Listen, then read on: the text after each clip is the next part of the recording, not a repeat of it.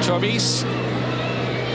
Lost the blue shirt, Story back in there. The speed got it there. This time, France do take the lead. And it's a goal from the hometown girl. Look how she just gets around Kolupny, looks up,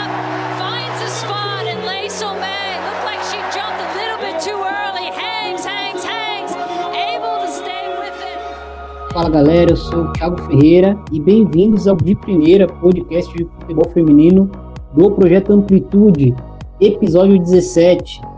E hoje eu tô aqui com meu amigo Bruno Bezerra para falar de um, de um tema é, que vai, vai parar aí o, a modalidade esse ano no mês de junho, que é a Copa do Mundo, tá chegando e a gente é, aqui no de primeira resolveu fazer uma análise de todos os grupos, é, falando de todas as seleções da Copa do Mundo Feminina e a gente vai falar bastante disso. Hoje a gente vai falar bastante do grupo A, então já vou apresentando meu parceiro aí, Bruno Bezerra. Fala, Bruno. Fala, Thiago. Fala, pessoal do De Primeira. Vamos fazer uma análise aqui do, desse grupo A da Copa do Mundo. grupo bem interessante. Vamos ter par, boas partidas por aí. E presença de alguns convidados também, falando um pouquinho sobre os demais, as demais equipes desse grupo, composto por França, Noruega, a equipe da Coreia do Sul e a Nigéria. É isso aí. Siga nossas redes sociais. Você aí encontra a gente como Amplitude FC no Twitter, YouTube, Facebook. Ouça-nos no Spotify, no Castbox, no Stitcher e nos demais agregadores. Acompanhe também os nossos é, outros podcasts da casa. O Banho de Cuia fez é, dois episódios distintos, duas prévias, destinos da Série A e da Série B do brasileiro. O que esperar dessas equipes? Como elas chegam para o maior campeonato do país. O último La Plantilha falou sobre a rodada 32 de La Liga. Então, Barcelona com a mão na taça, mas tem muita coisa legal ainda acontecendo. E fique ligado que segunda-feira tem dois toques. Não vou falar o tema, mas é um assunto uh, bem legal, bem interessante. Copa do Mundo, análise do grupo A. Bora pra pauta.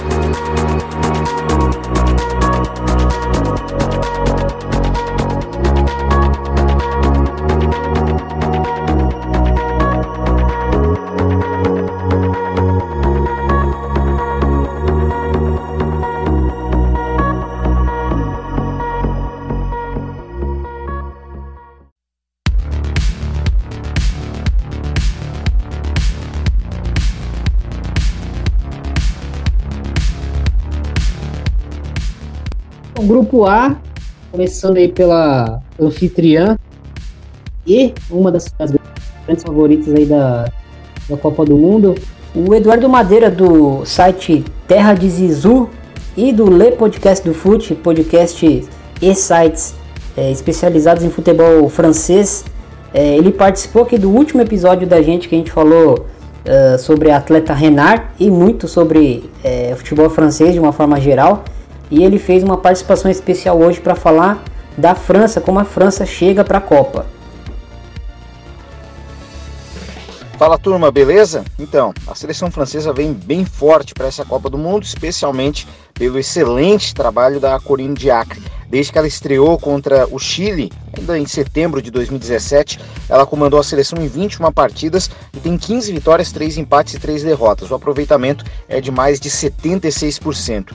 Entre esses triunfos, claro, tem alguns amistosos bem inexpressivos, mas tem uns bem chamativos, como 3 a 1 sobre a Alemanha na She Believes Cup de 2018, o 8 a 0 sobre a Nigéria e os 3 a 1 sobre Brasil e Estados Unidos. Só para ter como comparação, o antecessor da Corine, o Olivier Etchofini, que hoje é técnico do Paris Saint-Germain, que comandou a seleção entre setembro de 2016 e julho do ano seguinte, perdeu apenas um jogo quando treinou a seleção.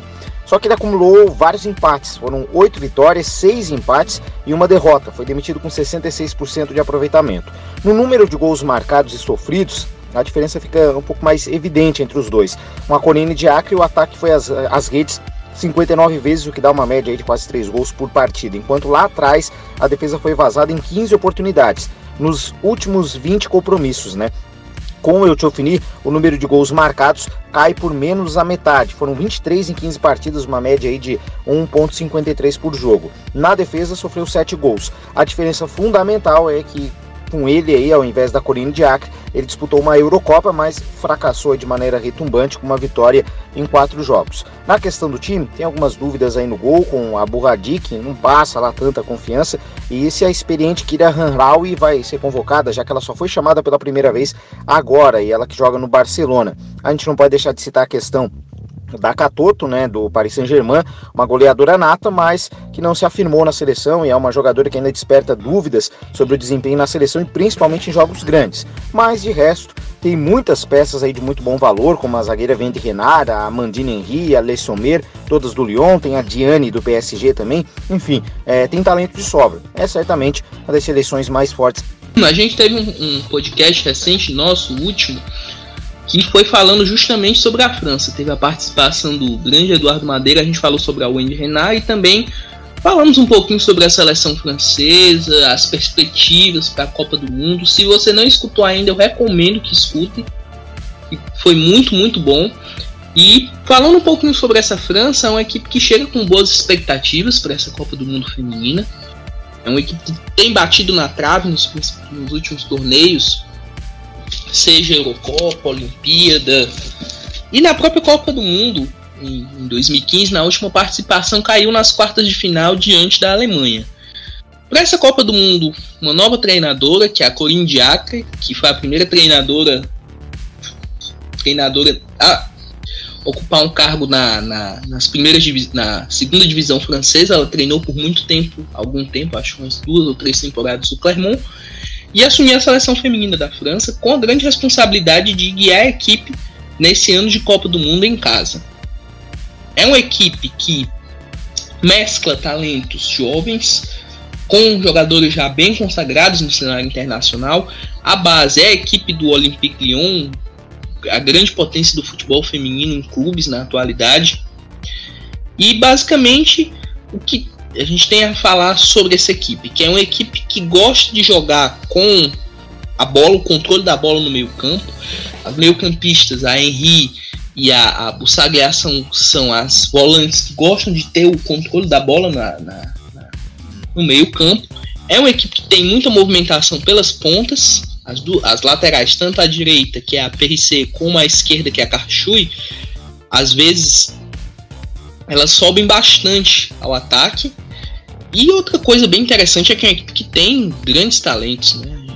O ponto que eu, que eu destaco é a Renar, que é uma grande zagueira, um ponto chave dessa equipe, apesar de não ser tão, tão, tão, vamos dizer assim, ela tem 20, 28 anos, se eu não me engano, e ela é, é muito experiente já, é o, um, um pilar defensivo dessa equipe, a Mandine Henrique é um volante que tem muita qualidade na criação de jogadas, nessa entrelinha, nessa às vezes ela aparece bastante no ataque para finalizar.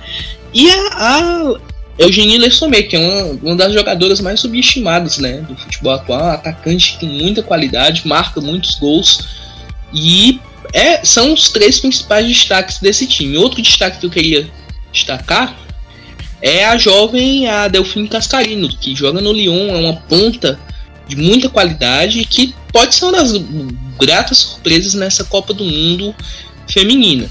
Enfim, como pontos fortes que eu queria destacar dessa seleção francesa, como eu já citei, a boa estatura do setor defensivo, o controle do meio campo e essa questão da Lessomé ser um atacante muito móvel, no caso. E é uma equipe que tem muita rotatividade, muitas opções que a Corinne Diacre pode trabalhar. Então, é uma equipe que, por exemplo, a Catotô é banco. A Catotô é uma das principais atacantes do, do, do, futebol francês. Ela é banco nesse time, nessa seleção francesa.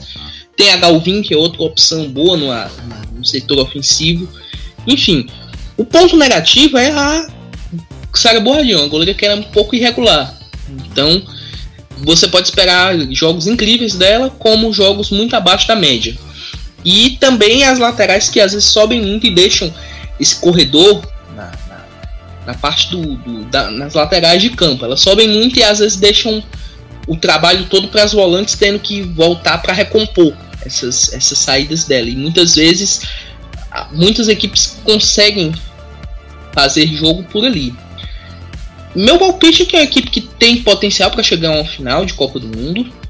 Acho que a França está com esse projeto de fazer uma grande campanha E para mim a França, com se conseguir esse elenco, vamos dizer assim, fixar esse elenco, ter essa, essa questão de ter um time principal para, vamos dizer assim, escalação certa, as jogadoras vivendo um bom momento, acho que esse time tem todo o potencial para chegar a uma decisão.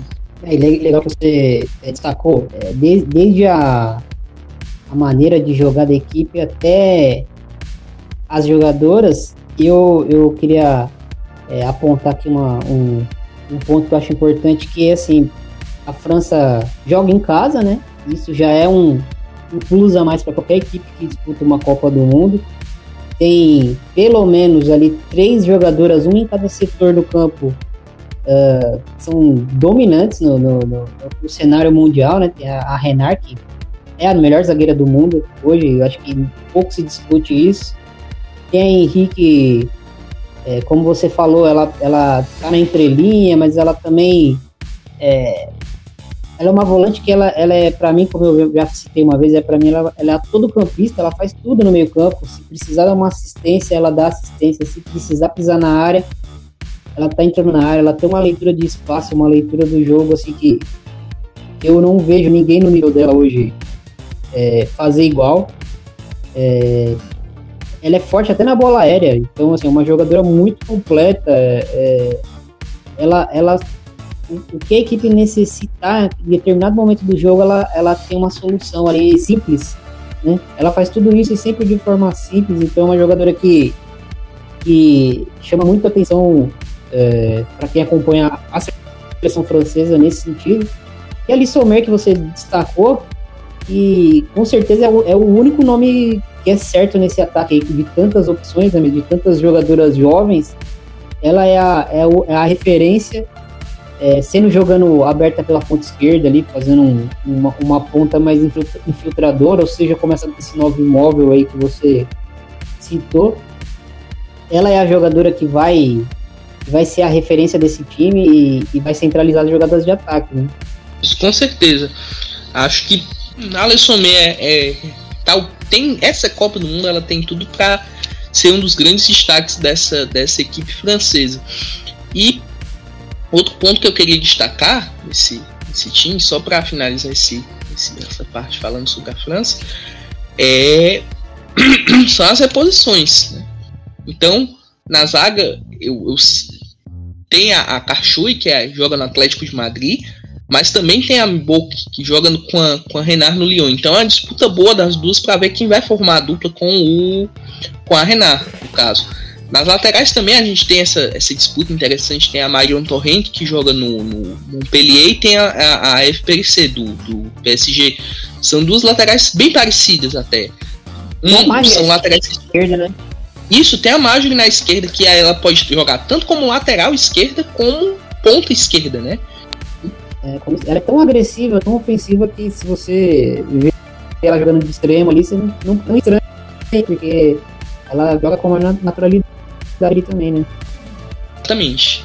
Até citei essa questão do, do das laterais subirem muito ao ataque e deixarem um pouco resguardada na, na defesa. Então com a Magri isso acontece bastante. Ela sobe muito ao ataque, ela tem uma qualidade ofensiva incrível mas defensivamente ela às vezes dá umas brechas. Aí fica bem bem complicado. Então, quando acontece isso, as volantes têm que chegar lá para recompor, às vezes a, a, as zagueiras até aparecem por ali para fazer essa, essa, essa recomposição quando as duas laterais sobem.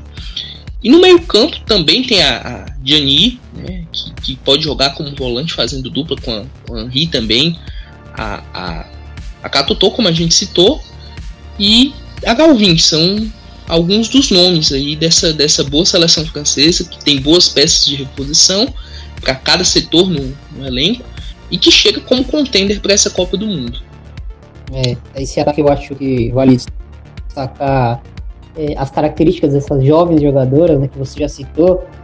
É, Cascarino, a, a Catotô, todas as jogadoras com muita velocidade, muito drible. É, então são jogadoras que, que podem desequilibrar uma defesa mal posicionada, uma lateral que, que às vezes não tem como atributo principal os atributos defensivos, então essas jogadoras que podem do, do lado começar a criar um problema, pode resultar num gol é, da França, né? Um gol contra a, essa adversária que não conseguir conter essas jogadoras aí tão, tão desequilibrantes, né? Com certeza. Bom, Brunão, e passando para a Noruega, já aí já é uma equipe que começa a brigar por essa segunda vaga. Acho que é consenso entre eu e você que a França é a favorita do grupo. E para falar um pouco da Noruega, é, o amigo Vitor Hugo é, deixou a gente por dentro de como essa equipe está chegando para a Copa. Olá pessoal, aqui é o Vitor Hugo Lacerda, que escreve para o Futebol Feminino Alternativo. E a convite do Tiago, do podcast de primeira, estou aqui para falar sobre a seleção norueguesa, que compõe o grupo A ao lado de Nigéria, França e Coreia do Sul. A Noruega é comandada pelo técnico sueco Martin Sjögren, de apenas 41 anos de idade, e que veio de boa passagem pelo Linköping da Suécia. Ele assumiu a Noruega em 2016 e comandou a equipe na desastrosa campanha da Eurocopa de 2017, onde a Noruega foi eliminada na fase de grupos, perdendo os três jogos e não marcando nenhum gol. Sjogren só veio se redimir nas eliminatórias para a Copa de 2019, onde em um grupo teoricamente complicado, não teve dificuldades para segurar a primeira posição e empurrar a Holanda para a repescagem. A equipe venceu 7 dos 8 jogos disputados e marcou 22 gols. Apesar de não contar com Ada Hegerberg, uma das melhores jogadoras do mundo e vencedora da Bola de Ouro de 2018, a Noruega é uma seleção que não deve ser subestimada, pois é dona de uma história riquíssima com títulos importantes. São eles: uma Copa em 1995, uma Olimpíada em 2000, dois títulos europeus e cinco Algarves Cups.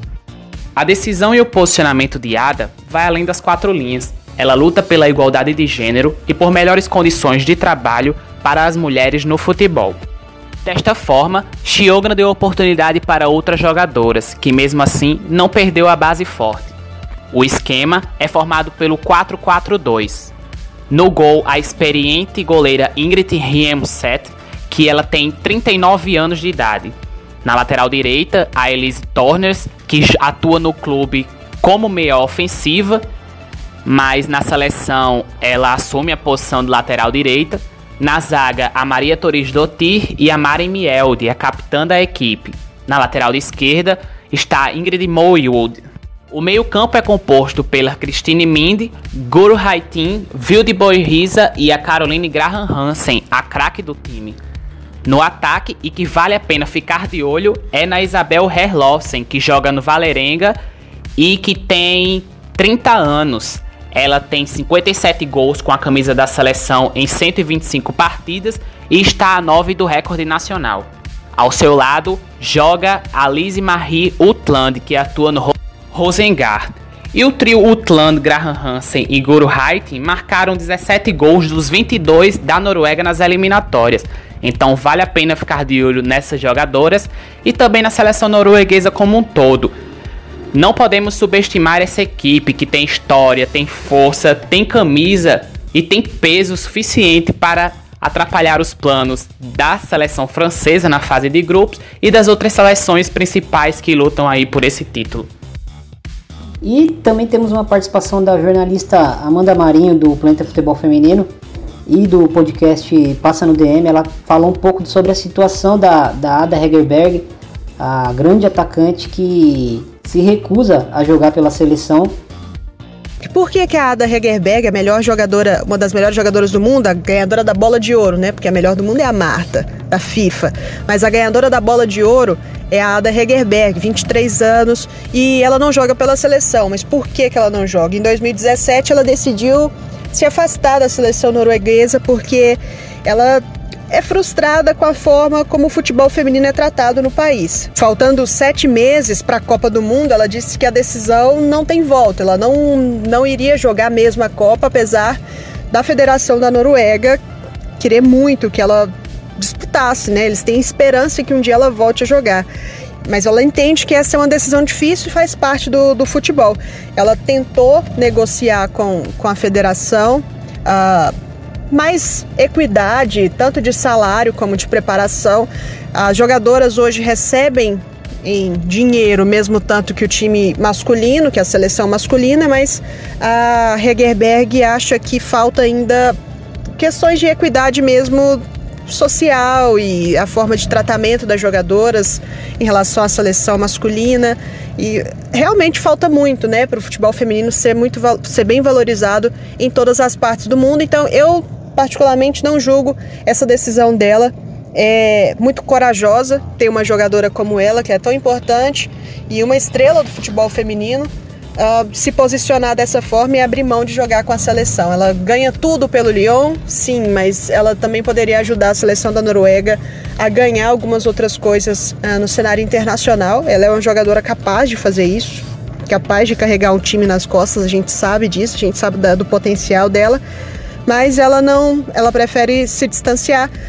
Mas como eu disse, a seleção da Noruega tem esperança de que algum dia lá na frente ela volte a jogar eles tentam trabalhar para atender esses pedidos que a Ada Hegerberg faz e, segundo ela, tentou falar muitas vezes com a, com a federação, mas o caso acabou vazando para a mídia e virou a maior bagunça, tanto que nós estamos aqui comentando agora, né? Então, uh, é uma. Foi é realmente algo bem, bem complicado a situação dela com a, com a com a seleção da Noruega. Tem jogadoras que já criticaram, falaram que, que precisariam dela para poder para poder ser chegar né, um pouco mais longe. Tem outras que falam que, ok, já que ela não quer jogar, a gente não precisa. A gente quer pessoas que estejam comprometidas com a seleção a servir o país e se ela não quer, problema é dela, a gente se vira. E vamos ver como é que vai ser para a Noruega nessa Copa do Mundo agora.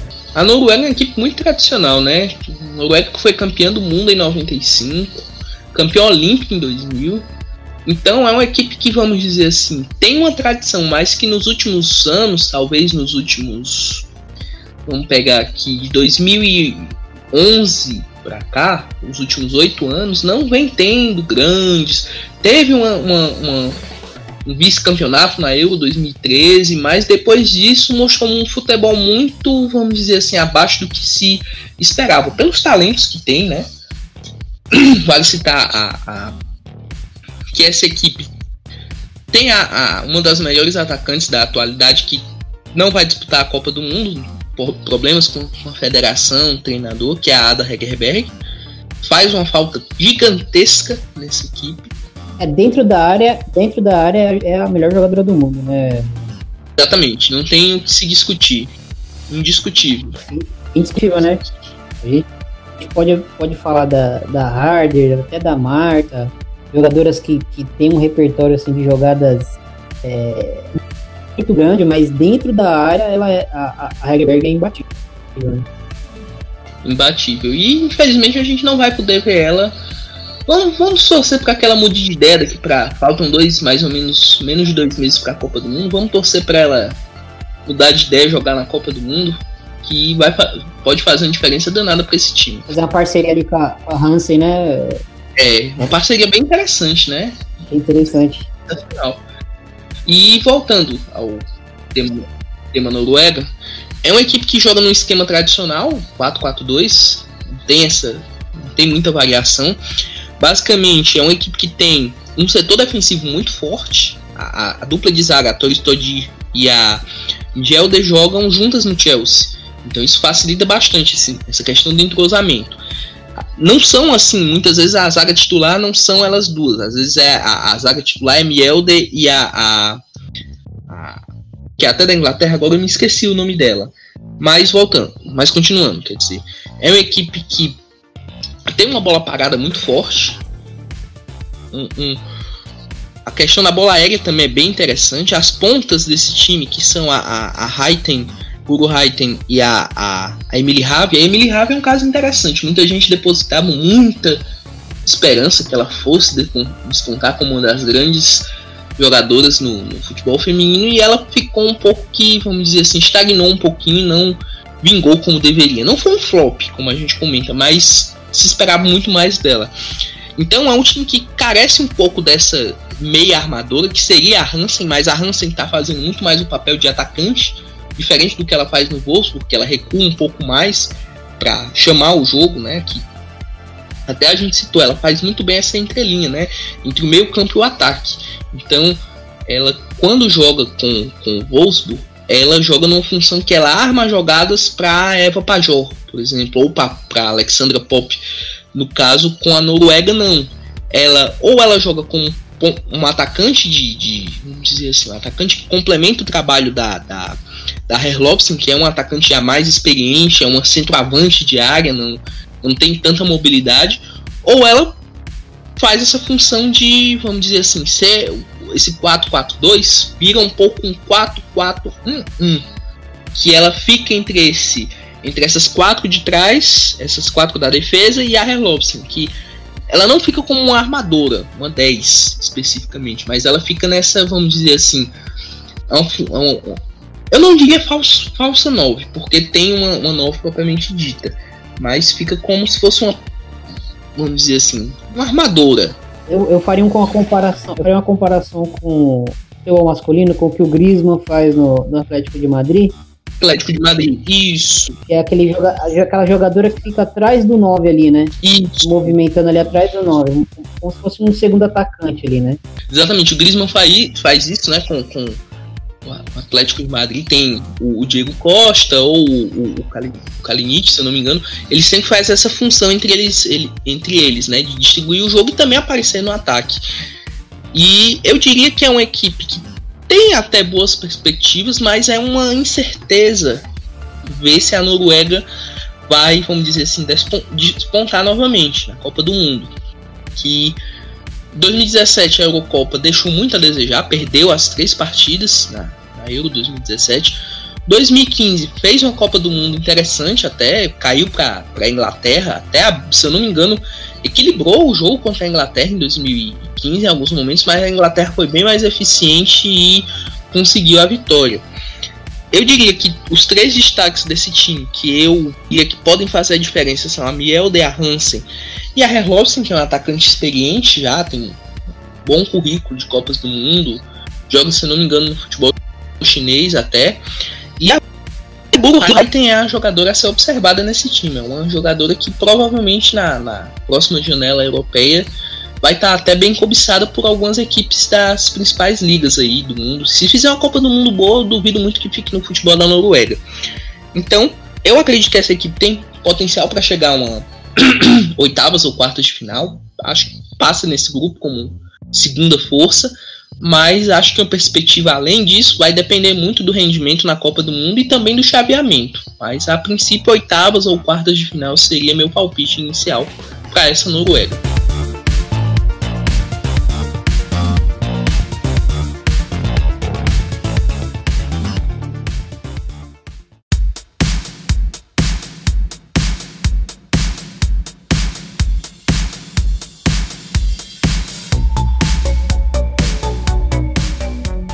É, o Gustavo Vargas é, fez um.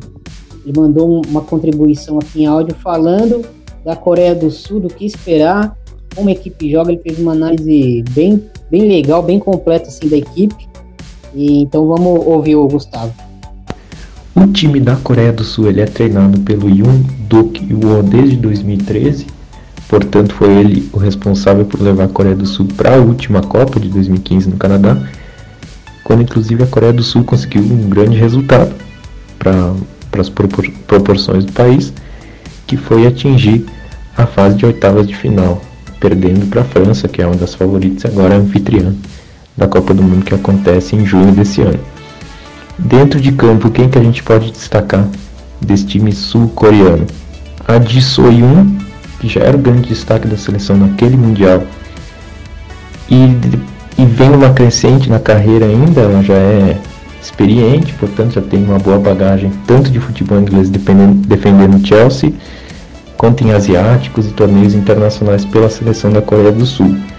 Naquela Copa a gente viu a Di jogando como 10, em alguns momentos como 9, naquela referência no 4-3-3 ou um 4-1-4-1, dependendo, dependendo da maneira que você observa, tanto na transição ofensiva quanto na defensiva. E nesse momento, o que, que a gente consegue ver da Di? Ela está jogando um pouco mais recuada, portanto ela participa mais da criação das jogadas da Coreia do Sul.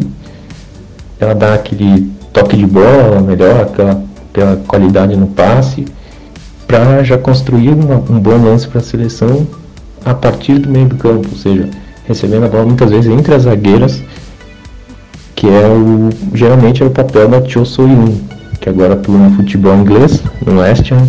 Inclusive fez um gol importante recentemente, que foi o gol que classificou o West Ham para a final da, da Copa Feminina, e que é a capitã geralmente desse time, é outra jogadora que a gente pode destacar, portanto, a Cho Soo-yoon. Para completar esse meio campo, essa parte pelo menos central do meio campo, a gente tem a Lee Mina, que é uma jogadora que já tem experiência também, tem experiência na liga japonesa, portanto já também tem uma qualidade e uma vivência muito grande da seleção, apesar de ser a mais jovem do trio. Ela tem bom passe, ela se movimenta bem, ela pode jogar como primeira volante, pode jogar como segunda, pode jogar como 10 em uma variação no 4-2-3-1 e ela, boa presença também na bola parada. É uma jogadora que tem muita qualidade e que pode chamar atenção nesse Mundial, ela que não foi titular na última Copa do Mundo, aquela do Canadá. Como a gente percebe, o, o setor mais forte da Coreia do Sul é exatamente o meio campo.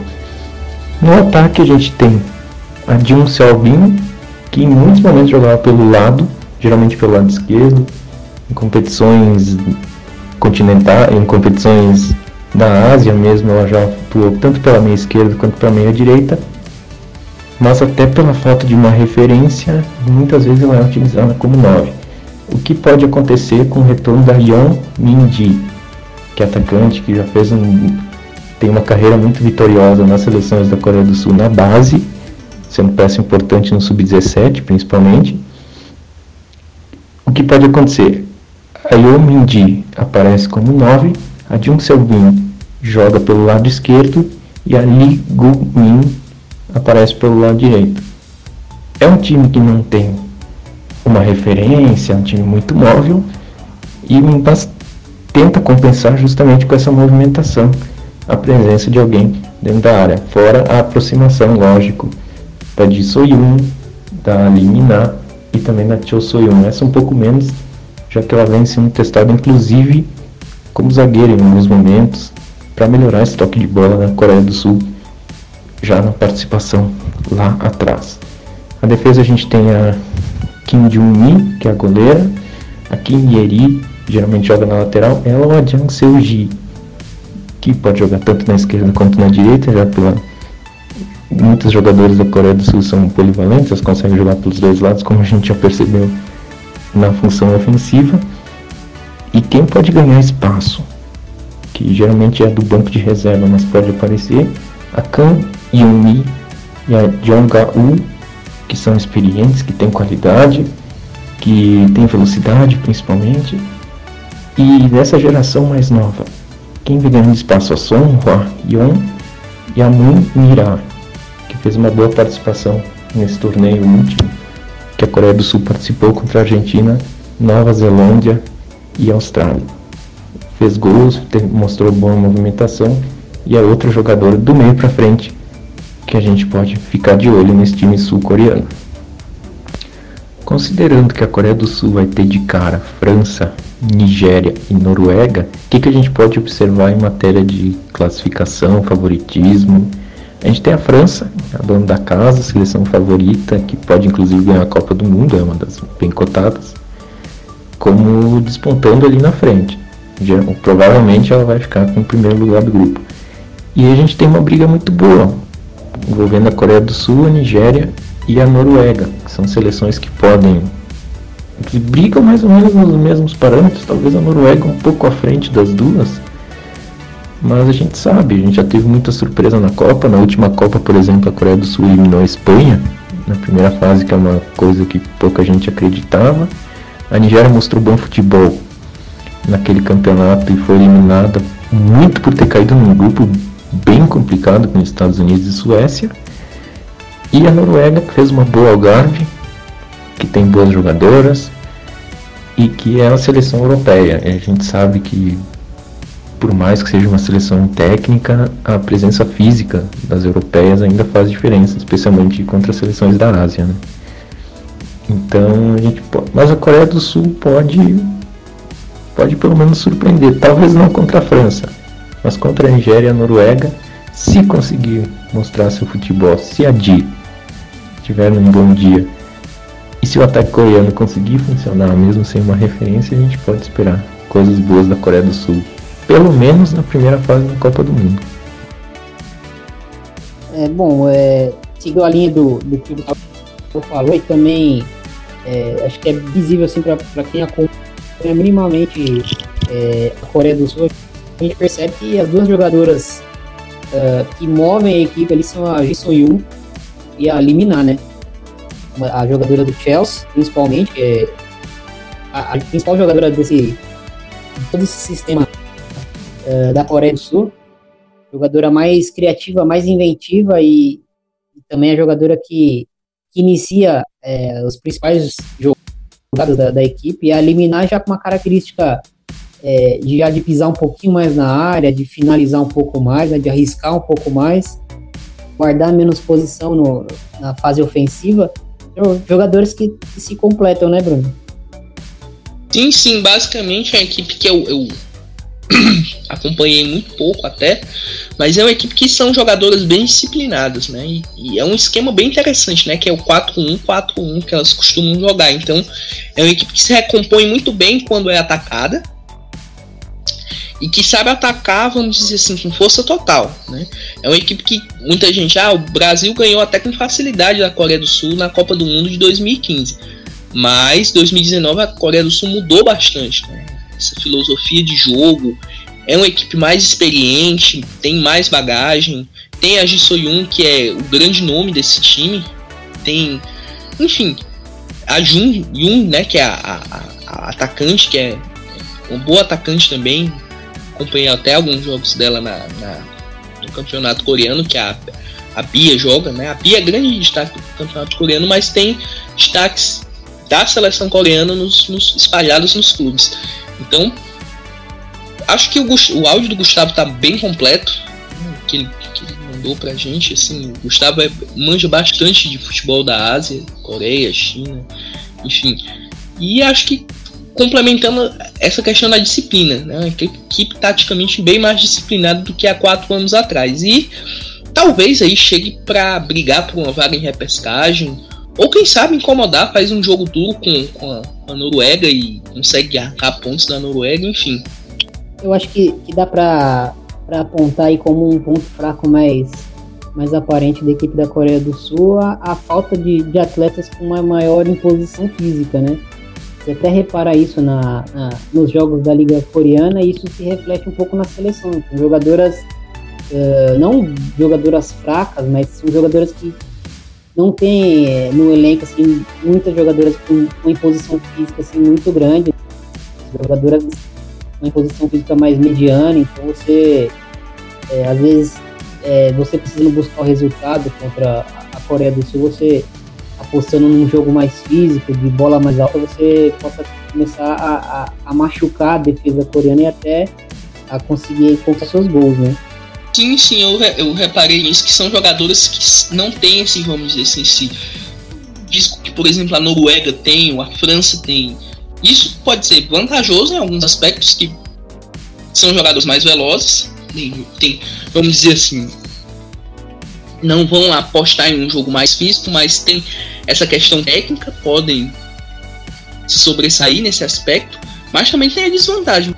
E o Vitor Hugo também passou pra gente um panorama da seleção nigeriana, né? Então vamos ouvir.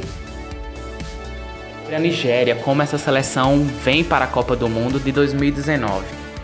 Bom, após o término da Copa do Mundo 2015 disputada no Canadá, a Nigéria passou por um conturbado ciclo até chegar o ano de 2019. Depois daquele último jogo diante da seleção americana, em qual perdeu de 1 a 0 e foi desclassificada, a seleção nigeriana só disputou campeonatos regionais na própria África, onde ficou inclusive em 2017 sem disputar nenhum jogo sequer. Causou um desconforto muito grande entre as jogadoras e a comissão técnica e a federação. Muitos caíram em cima, perguntando e se questionando como o futuro da, da equipe nigeriana estaria hoje. Foi então que o Thomas Dennerby, antigo técnico da Suécia, assumiu os comandos da Nigéria em 2018, assinando um contrato até as Olimpíadas de 2020, tentando trazer a Nigéria de volta para esse cenário olímpico, já que ficou de fora tanto em 2012 como em 2016. Já na Copa do Mundo é diferente. A Nigéria, que detém 11 títulos da Copa das Nações Africanas em 13 edições disputadas, participou de todas as Copas do Mundo até aqui.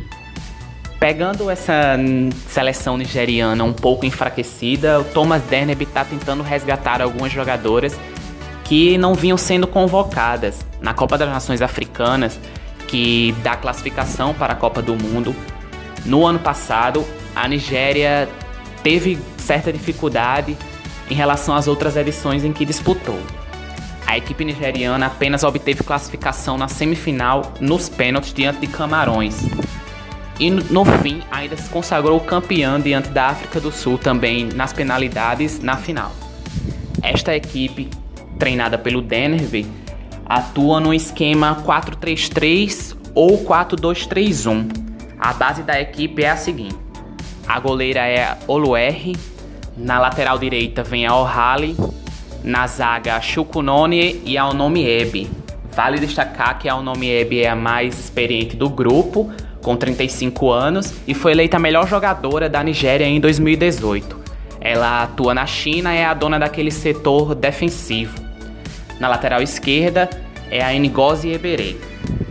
Na meiuca está a Rita Chicoello, que atua na Suécia, e a Ngozi Okobi, que eu também ressalto que vale a pena ficar de olho nessa jogadora. E ao lado dela atua a Alimato compondo ali o meio-campo. O trio de atacantes, conhecido como o trio Ômega 3, composto por Ordega, o Paranosier e a Ochoala, que atuam no Barcelona. Tem uma característica, esse trio tem uma característica muito de velocidade, um físico de se admirar, como é o futebol africano, desde as categorias de base. E o Denerby está tentando resgatar outras jogadoras que antes não vinham sendo convocadas e que tem dupla cidadania. Ele trouxe para a seleção nigeriana como a Umotong, a Tony Payne, a Canu, a Courtney Dick e sem esquecer da revelação da Nigéria, que é a Rashida Ajibade, que vai ter uma experiência, tá tendo uma experiência incrível na Noruega, atuando pela primeira vez fora do país. E esta seleção nigeriana vem oscilando muito nesse ciclo preparatório para a Copa do Mundo.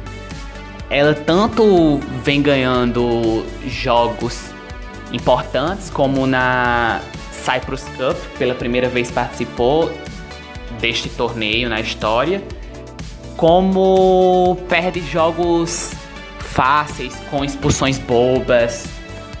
E arrisco a dizer que essa seleção pode tanto surpreender como fazer uma campanha pífia. Tanto pode ganhar da, da Noruega na fase de grupos, como também pode sair desta Copa perdendo os três jogos. Tudo vai depender do esquema que Dennerberg tem preparado para a Copa do Mundo e como chega as suas jogadoras, 100% fisicamente, mentalmente e pronto para dar o seu melhor. O ciclo de preparação da Nigéria ainda não terminou e já, a equipe já teve oito jogos só esse ano e ainda pode ter mais cinco porque está, vai disputar em maio agora a Copa do Oeste da África contra Mali, Burkina Faso e Níger não são seleções do alto escalão na África, mas é um ciclo de preparação em que vai depender muito de como vêm as jogadoras para este torneio. Com certeza ele deve convocar a força máxima, que já deve ter, vai terminar a temporada europeia e ele vai poder contar com todas as suas forças, inclusive as jogadoras que atuam na China, como a Onomi Ebe, a Eberê que atua na Noruega e a temporada na Noruega e na Suécia começaram agora, podem ser pe peças importantes para esse esquema tático do Denerby. Bom, Bruno, como o, o Victor é, destacou, né, a defensora Nobieb, as características das jogadoras é, de frente, ele falou até é, se resguardou um pouco para falar da, da né, que é o grande nome dessa equipe, a meia atacante ou atacante né, do, do, do Barcelona, que é a jogadora é, que é reconhecidamente assim, jogadora com o maior poder de, de desequilíbrio, de decisão dessa equipe. É, o que, que, tu acha da, da, Nigéria? Como que você acha que a Nigéria chega para essa disputa de vaga? Você acha que, que a Nigéria pode complicar as coisas para a Noruega? Para mim, essa seleção da Nigéria chega como, vamos dizer assim, não como azarona, mas é a equipe teoricamente mais limitada desse grupo, apesar de ter é uma das equipes mais experientes, né? Joga junto desde 2011, 2007, 2011 por aí, mas é uma equipe que carece de alguns setores. Tem jogadores que podem desequilibrar, como o Vitor Hugo citou muito bem no, no, áudio dele, citou a Oshuala, o trio, né? O, o trio de Oz, né? A Oshuala, o o Paranosi e a Ordega são três jogadores que podem desequilibrar lá na frente.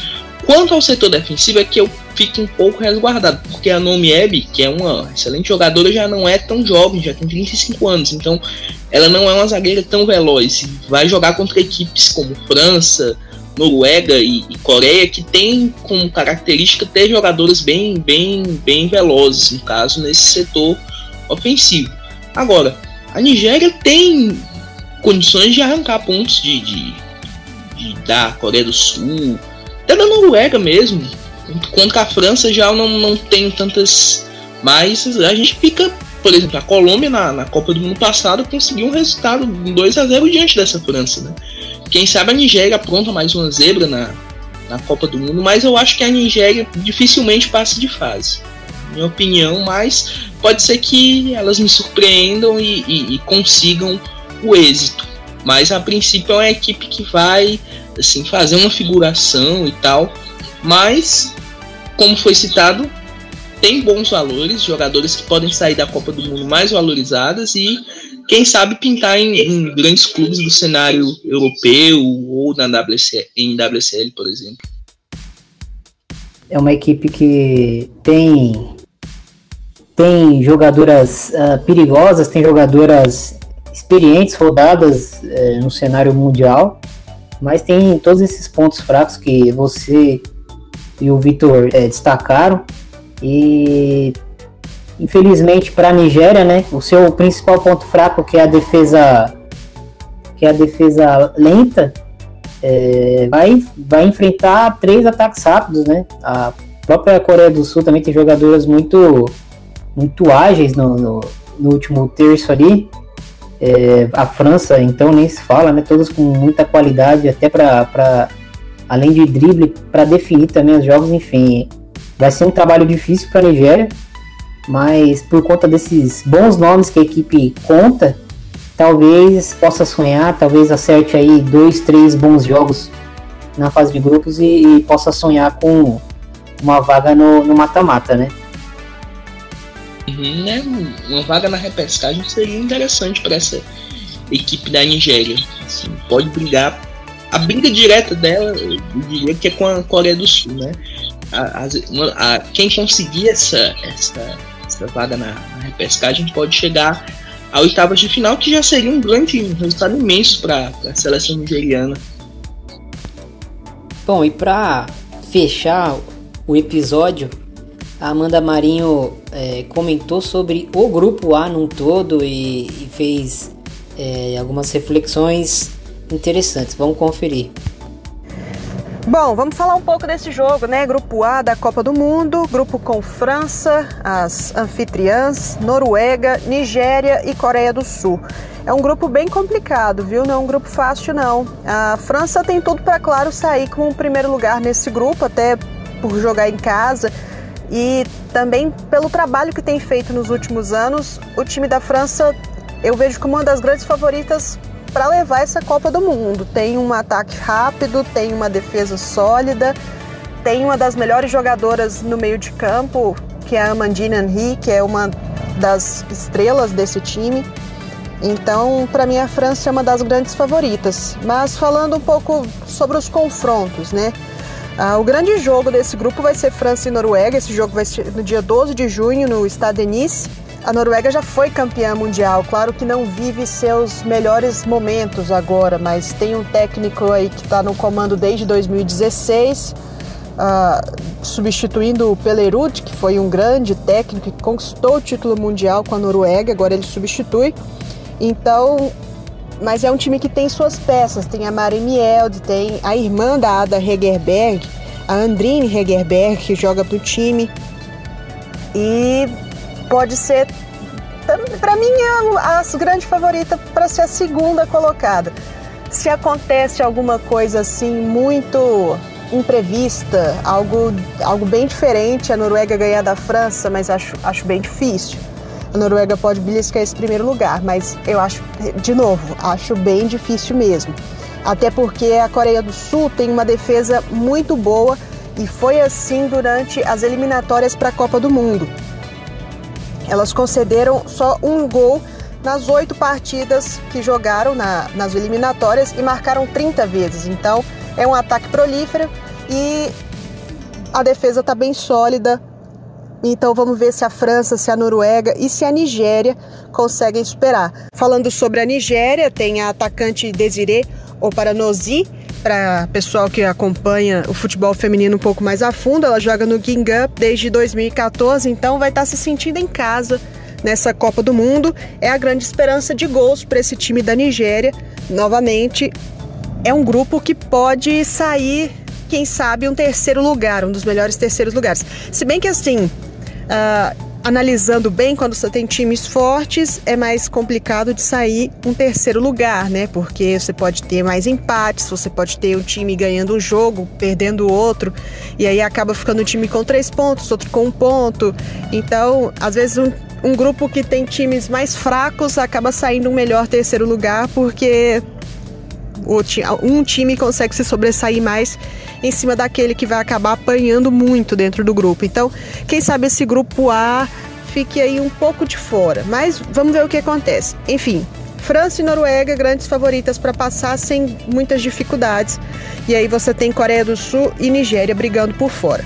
Eu tô animada para assistir os jogos desse grupo A, acho que é um grupo que tem uma grande qualidade técnica e esperando bons jogos. França e Noruega, 12 de junho, é o jogo que eu destaco do grupo A. Meus palpites: França em primeiro, Noruega em segundo. E, sinceramente, não sei o que vai ser de Coreia do Sul e Nigéria brigando por terceiro lugar nesse grupo. E vamos ver se sai o melhor terceiro desse grupo. Valeu, pessoal!